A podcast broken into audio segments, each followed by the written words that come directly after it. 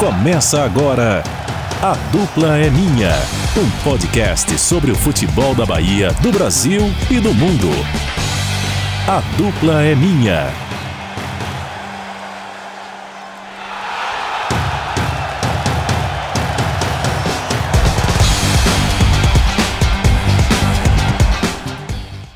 Para você que acompanha o A Dupla é Minha, o um novo podcast do Bahia Notícias. Eu sou o Nuno Krause Estou aqui com o Gabriel Rios e Maurício Leiro, nosso convidado. Tudo bem com vocês? Olá, Nuno. Olá, Maurício. Tudo bem comigo? Espero que também com o ouvinte. E um grande abraço para vocês. Vamos que vamos para mais um episódio. Olá, Nuno. Olá, Gabriel. E a todos que vêm acompanhando o 10 de 10. Muito feliz de estar aqui e vamos para mais um episódio. Vamos falar hoje de um clube que eu acho muito interessante.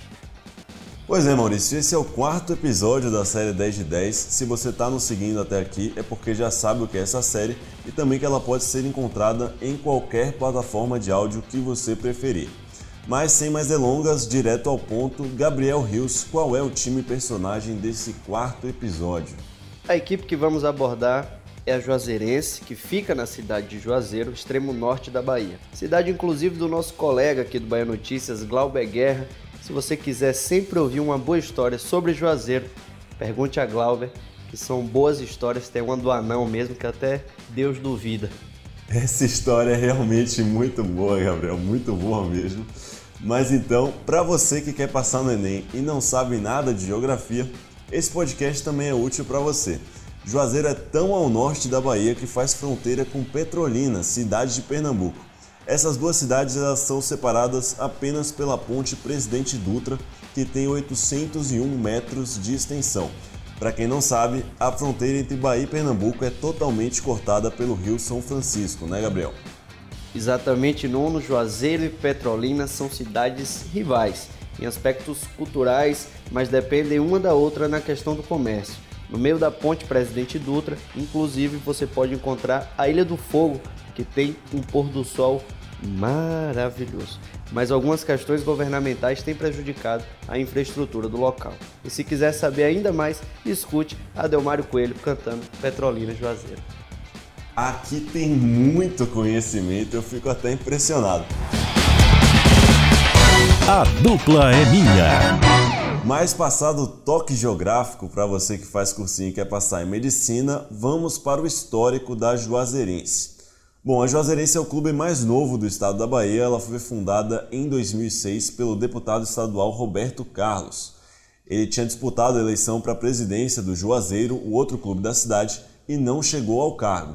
Tem muita confusão nessa história porque o lado apoiador de Roberto Carlos diz que ele venceu a eleição, mas não deixaram ele assumir e quem virou presidente foi Eládio Rocha.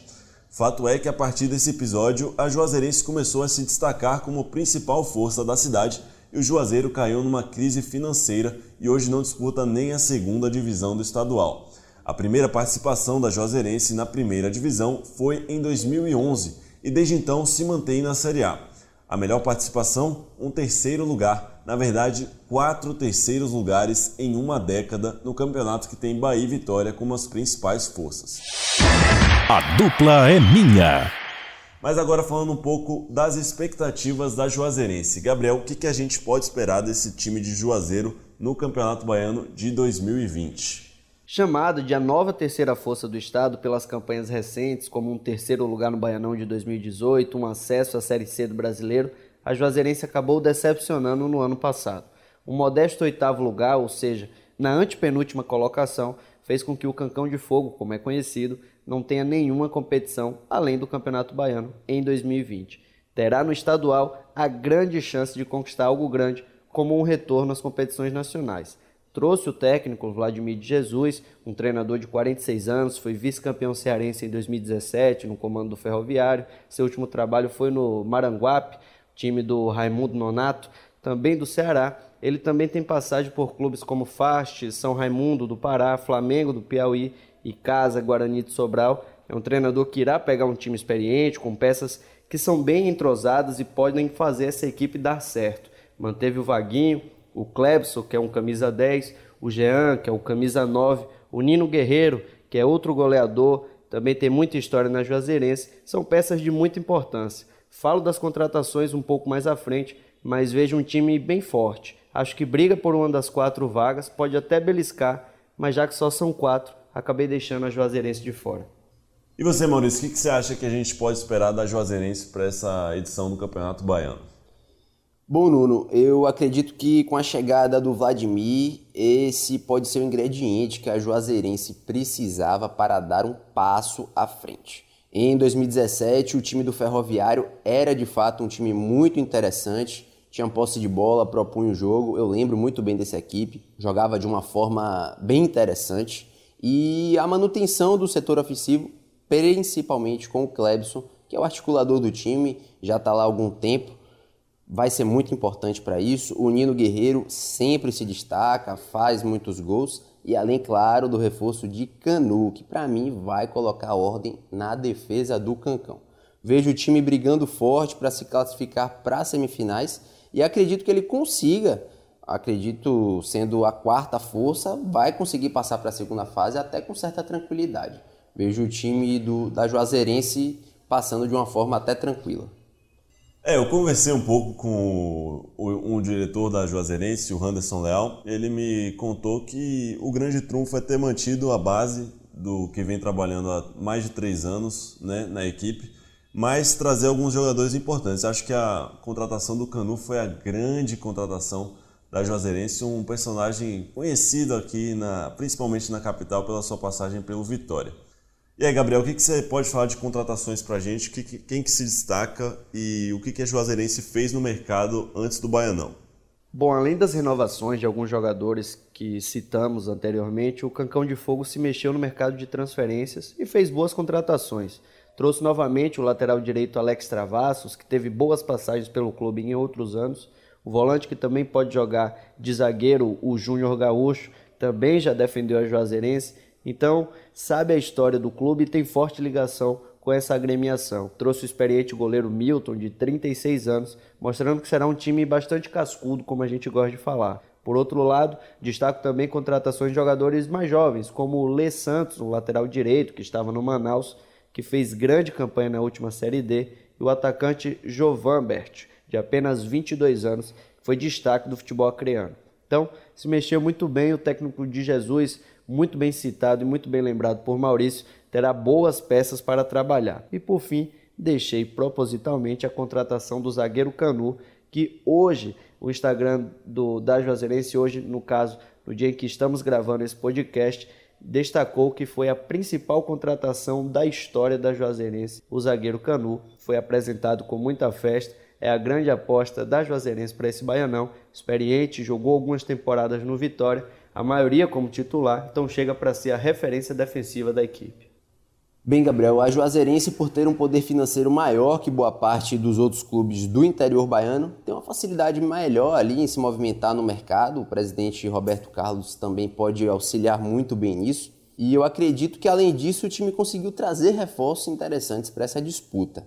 Obviamente, o Canu, como você bem pontuou, conhecido da torcida baiana, é, eu acho passagens muito boas pelo Vitória, é um zagueiro firme que se impõe, de fato é um líder e eu vejo que ele pode ajudar sim o clube nesse baianão. A experiência para o gol com a chegada do Milton acho muito importante também e eu pontuo que o principal reforço é o lateral direito Lê.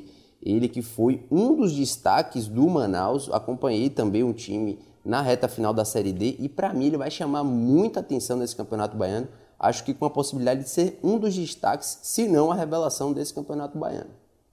Pois é, a Juazeirense reforçou bastante no mercado, manteve a base, é só que tem alguns problemas aí para esse ano. Como o Gabriel já falou anteriormente, a Juazeirense não disputa nenhum outro campeonato que não o baiano. E eu estava conversando com o Henderson, como já citei, é, e ele me disse que, como a Juazeirense é um clube que tem um, que está numa cidade onde Juazeiro é o principal time, foi o primeiro a ser criado, a Juazeirense tem poucos torcedores e não atrai muitos investidores. É, então, o dinheiro que a Juazeirense arrecada é basicamente vindo dos campeonatos que disputa. É, eu queria saber de vocês assim, qual é a grande importância de disputar campeonatos e por que que esse fato é tão, um problema tão grande para a Juazeirense. Para mim, um clube pequeno é muito ruim não ter o chamado calendário cheio, né? como a gente fala, que são várias competições durante o ano. A Juazeirense estava acostumada de, nos últimos anos, participar de competições nacionais. Em, 2009, em 2019, perdão, esteve inclusive na Copa do Brasil contra o Vasco. Quase se classificou, um pênalti que arrumaram para o Vasco, essa que é a verdade. Acabou eliminando a Juazeirense e prejudicou bastante o Cancão de Fogo. Então sempre é, é chamou a atenção de bons jogadores por ter calendário cheio, por ter competições nacionais, pois o atleta se sente mais confortável em chegar a um clube que vai disputar essas competições até o fim do ano. Nessa temporada, o Cancão terá apenas o baiano e isso dificulta um pouco. Por outro lado, tendo apenas essa competição estadual, poderá usar e fazer de tudo nessa competição para fazer um grande campeonato e poder retornar, no mínimo, à Série D do Campeonato Brasileiro. Justamente, Gabriel, apesar do time não ter o calendário cheio, como você bem falou, eu vejo o Cancão com boas possibilidades de disputar uma competição nacional em 2021.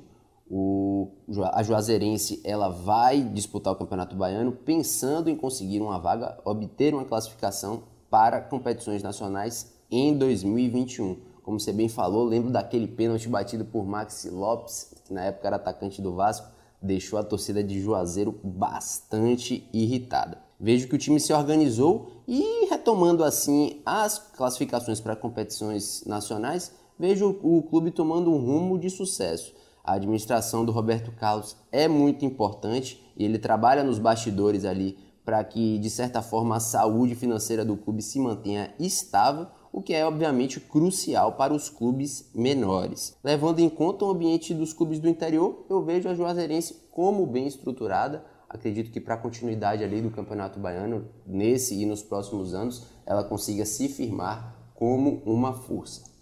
Pois é, já pegando o gancho dessa, dessa fala de vocês da Juazeirense bem estruturada, mas a Juazeirense tem a pior média de público do Campeonato Baiano. No ano passado foi de 418 torcedores por jogo. A dupla é minha. Mas já puxando esse gancho de estrutura, a gente vai agora para curiosidade da Juazeirense. A curiosidade, a Juazeirense, gente, ela é o terceiro melhor baiano no ranking geral da CBF, ocupa a posição de número 64. O quarto baiano, que é o Fluminense de Feira, está na posição de número 81. Ou seja, por mais que seja um clube novo, um clube que não tem o apoio majoritário da sua cidade, ele consegue se estruturar e hoje só está atrás de Bahia e Vitória no ranking da CBF. Gabriel. É o que a gente vem falando desde o início, né, Nuno? É a chamada terceira força, se tornou, ganhou esse cargo, esse título, né, por conquistar boas coisas dentro do cenário baiano e também do cenário nacional, é, com boas, boas campanhas que fez, acabou alavancando para isso e agora precisa pensar grande novamente para manter esse posto. Clubes como Bahia de Feira e Jacuipense evoluem a cada ano, ameaçam a Juazeirense nesse quesito. Então, será muito difícil essa retomada, vai ser uma briga boa. Em 2021 talvez a gente tenha novidades. É, Gabriel, mesmo eu discordando um pouquinho de como o ranking da CBF funciona, eu concordo com você, vejo a Juazeirense em ascensão Acho que esse período de transição ali com o Roberto Carlos, aquele impasse político, já foi sedimentado. Vejo a Juazeirense agora com um bom projeto e tem tudo para crescer no cenário nacional. A dupla é minha. É isso aí, gente. E agora, Gabriel, chegou o momento de você me dizer qual é o destaque do time da Juazeirense. Nuno, eu destaco o atacante Jean, revelado pelo Bahia, é um jogador jovem de muito potencial tem tudo para fazer uma grande competição pela Juazeirense. É o camisa 9 da equipe e será a esperança de gols do time comandado por Vladimir de Jesus. Maurício. É, eu destaco o zagueiro Canu. Obviamente ele ficou marcado por aquele evento no Bavi, mas eu acredito que a chegada dele na Juazeirense vai retirar essa imagem de zagueiro brigão e pouco técnico. Apesar de eu achar que ele realmente é pouco técnico, eu vejo ele com uma postura de liderança suficiente para comandar, botar faixa de capitão ali no braço da equipe da Juazeirense e fazer um excelente campeonato baiano. Vejo ele como o destaque do Cancão de Fogo. Então, Maurício, só uma dúvida. É, ele não é tão técnico quanto o Ganso e Thiago Neves, nesse caso, não é isso? Perfeito, Gabriel. não é tão técnico, mas é um pouquinho. Vamos dar uma pitadinha. É, o Henderson ele comentou comigo que é muito importante a presença do Canu porque ele resolve tanto atrás como na frente fazedor de gols. Bom, a gente está encerrando aqui o nosso podcast.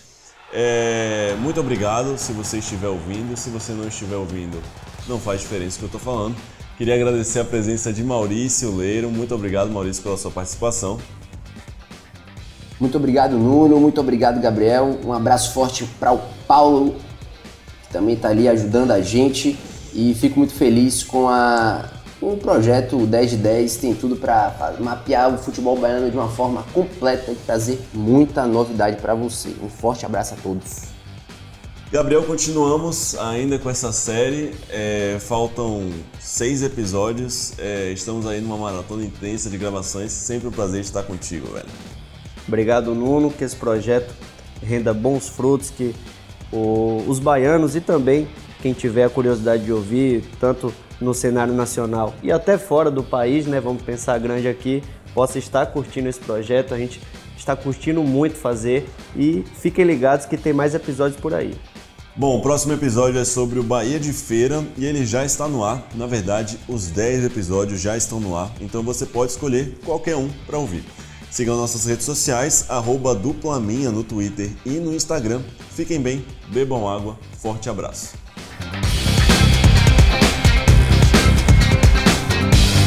Esse podcast é produzido por Paulo Vitor Nadal e editado por Maicon Menezes. A locução fica a cargo de Nuno Krause e de Gabriel Rios. Você ouviu A Dupla é Minha. As melhores análises sobre o futebol da Bahia, do Brasil e do mundo. A Dupla é Minha.